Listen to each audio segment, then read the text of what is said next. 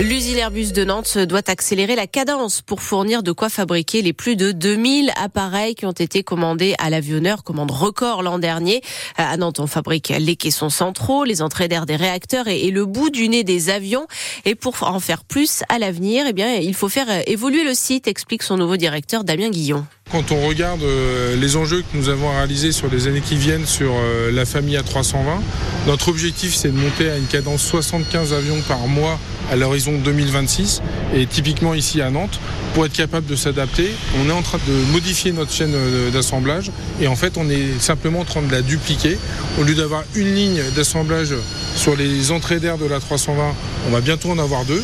Les travaux ont commencé. Donc ça veut aussi dire que nos clients, les compagnies aériennes, elles ont à nouveau confiance dans le marché. Elles ont besoin d'avoir des avions, à la fois pour se développer, mais aussi pour répondre à leurs enjeux euh, économiques et à leurs enjeux aussi euh, environnementaux. Hein. Les nouveaux avions, euh, bah, ils consomment moins de kérosène, donc ils ont aussi un impact moindre en empreinte carbone. Donc ça fait aussi partie des enjeux pour l'ensemble du secteur. Et on vous emmène dans les hangars d'Airbus à Nantes dans notre reportage tout à l'heure à 7h moins le quart et dès à présent en image sur francebleu.fr à la page Loire-Océan. Airbus qui continue de recruter après déjà 140 embauches l'an dernier. Euh, le parc éolien en mer de Saint-Nazaire, le premier de France, a atteint ses objectifs de production d'électricité malgré les deux mois de maintenance à cause de problèmes techniques en décembre et en janvier. Euh, les 80 éoliennes fournissent 20% des besoins en électricité de la Loire-Atlantique un an après le début du fonctionnement total du parc. Un jeune homme de 18 ans est mort dans un accident cette nuit aux Herbiers, une collision avec un, poids lourd dans la ligne droite qui va vers Vendrennes. Il était incarcéré et en arrêt cardio-respiratoire quand les pompiers sont arrivés. Ils n'ont pas réussi à le sauver malgré plusieurs tentatives. Six mois après leur appel à l'aide, les Restos du Cœur font donc leur grande collecte nationale ce week-end. Aujourd'hui, demain, dimanche, les bénévoles nous attendent dans les supermarchés pour récupérer de la nourriture et des produits d'hygiène, des produits pour bébés aussi.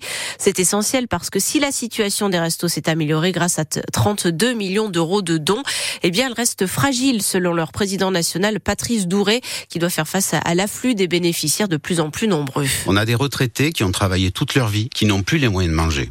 On a des personnes qui travaillent qui, une fois payé le loyer et les charges locatives, n'ont plus un euro pour vivre. On a des étudiants qui font tout pour bosser avec des jobs d'étudiants, qui espèrent avoir une vie où ils pourront se nourrir et vivre décemment.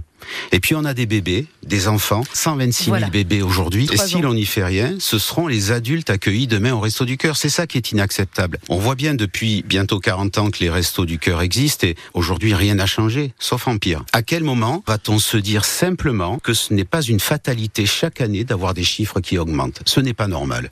Ce n'est pas acceptable de se dire, tiens, ben, l'année prochaine, on aura des pauvres en plus. Non, ce n'est plus acceptable. Les Restos du Cœur qui ont aidé 1 300 000 personnes l'an dernier en France. Et ce qui ne va sans doute pas arranger les choses, c'est qu'à partir d'aujourd'hui, eh bien, c'est la fin des grosses promotions sur les produits d'hygiène et d'entretien.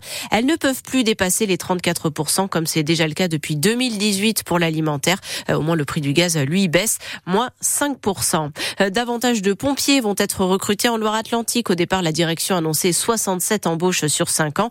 Finalement, ce sera 100, mais c'est toujours insuffisant pour le syndicat Sud, cinq mois après le début du conflit. Les meilleurs archers de France sont au vent d'espace jusqu'à dimanche. Oui, pour les championnats de France en salle de tir à l'arc. Ils sont en tout 400, donc juste à côté de la Roche-sur-Yon, dont 8 Vendéens et Vendéennes, Yvonne Tapon. Déjà cinq fois médaille d'or au championnat de France, inscrite à Saint-Gilles-Croix-de-Vie, Pascal Gascoin-Millier espère bien sur ses terres vendéennes retrouver le parfum du podium dans la catégorie tir à 18 mètres poulie. C'est un arc avec euh, euh, des poulies à chaque extrémité pour démultiplier la puissance. On a beaucoup plus de visée. Le tir à l'arc, un sport sans limite d'âge et très exigeant. Il faut être une guerrière à l'intérieur et à l'extérieur, il faut rester très calme, il faut être en bonne forme et puis surtout avoir un mental d'acier. Et une bonne vue Et une bonne vue, mais la vue, contrairement à ce qu'on peut penser, c'est pas le plus important, c'est le geste. En salle, ce sont des volets de trois flèches et on fait dix volets, une pause et à nouveau dix volets de trois flèches. Du côté des arbitres,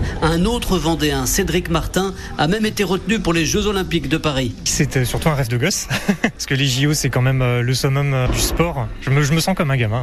Le rôle de l'arbitre, c'est avant tout la sécurité, c'est de vérifier que le terrain correspond bien au règlement, que le matériel est conforme également et que l'esprit sportif est bien respecté par tout le monde. Le bon esprit dans l'un des plus vieux sports inventés par l'homme. Et donc ces championnats de France de tir à l'arc au vent d'espace à Monthéron-le-Captif, ça commence cet après-midi à 13h et c'est gratuit. Le Stade Rennais se qualifie facilement pour les demi-finales de la Coupe de France de foot après sa victoire 3 buts 1 chez le Petit Poussé, le Puy-en-Velay. Ce soir, les handballeurs nantais retrouvent le championnat après leur qualification pour les quarts de finale de la Coupe d'Europe. Ils reçoivent Dijon, le dernier du classement à 20h30. Le H, lui, est toujours deuxième derrière le PSG. Puis il y a du volet aussi ce soir. En championnat, les Nantais reçoivent le Paris Volet à 20h pour confirmer leur deuxième place au classement.